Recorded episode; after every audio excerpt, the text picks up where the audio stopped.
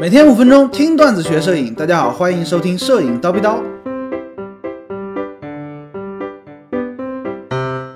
遮光罩为什么有各种形状？那前两天呢，在呃看到一个留言啊，有同学问，不同镜头所戴的遮光罩外观不一样，有的是桶状的，有的是莲花状的，而且呢，遮光罩内壁它有光面的，有带螺纹的，哎，这样的设计有什么作用？题外话，为什么专业摄像机镜头遮光罩是长方形的？能否请老师解答一下？谢谢。那这个问题呢很有意思啊，今天呢就来跟。大家好好聊一聊这个看似无关紧要的遮光罩的事儿。首先来说说遮光罩的作用啊，这不是废话吗？遮光罩的作用当然就是遮光喽。那为什么要遮光呢？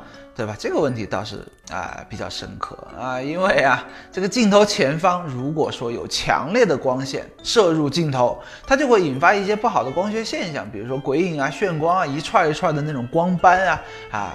比如说，打个比方，我们拍摄一张风光照片，画面的正上方啊，或者说四个角的位置有有一个太阳入镜了，眩光呢就会比较严重，而且呢那部分的天空就容易灰蒙蒙的，对吧？没有什么层次。那我们是不是就可以通过重新构图，把太阳移到取景范围之外，这个事情就解决了呢？哎。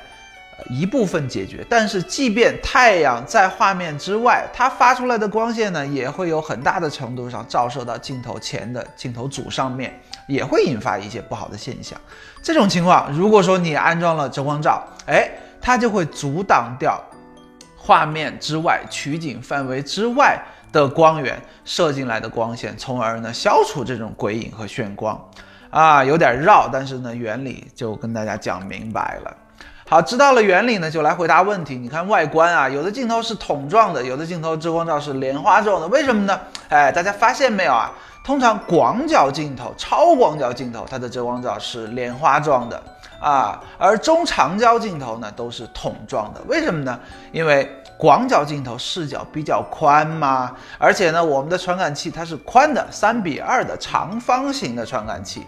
你看，如果说做一个桶状的遮光罩，那它有可能长方形的四个角传感器四个角就可能会被这个遮光罩给遮住。所以你看，你如果说有一个广角、超广角的莲花形的遮光罩，你安装好之后，你去看它凹进去的那个地方，是不是正好是传感器的四个角的位置啊？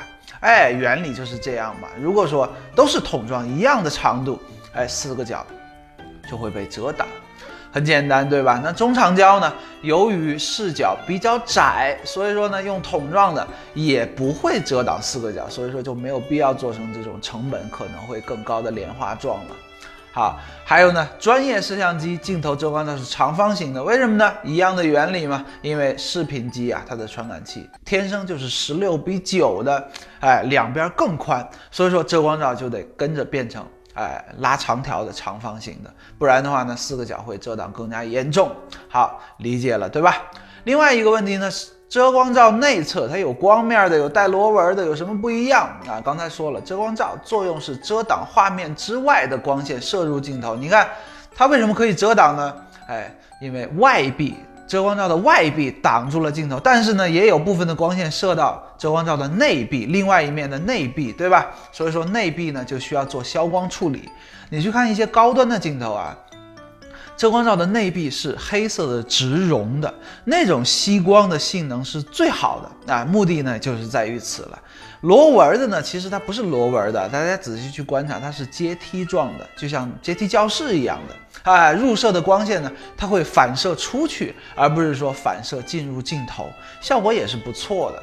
光面的就差点意思了啊，它可能就会哎通过反射一部分射入镜头，效果呢肯定没有前面两者好。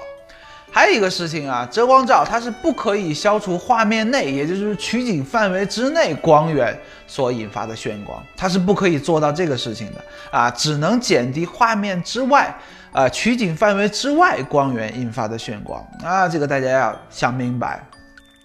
还有呢，哎，眩光鬼影有的时候不一定是坏事儿啊，比如说你拍摄逆光、高调、小清新。哎，有那种炫光的调调才是对的。如果说你安装了这种遮光罩，你可能怎么拍都出不来那种效果。今天高老师就先叨逼到这里了。想要系统的学习摄影知识，欢迎微信搜索蜂鸟微课堂。明早七点，咱们不见不散。拜了个拜。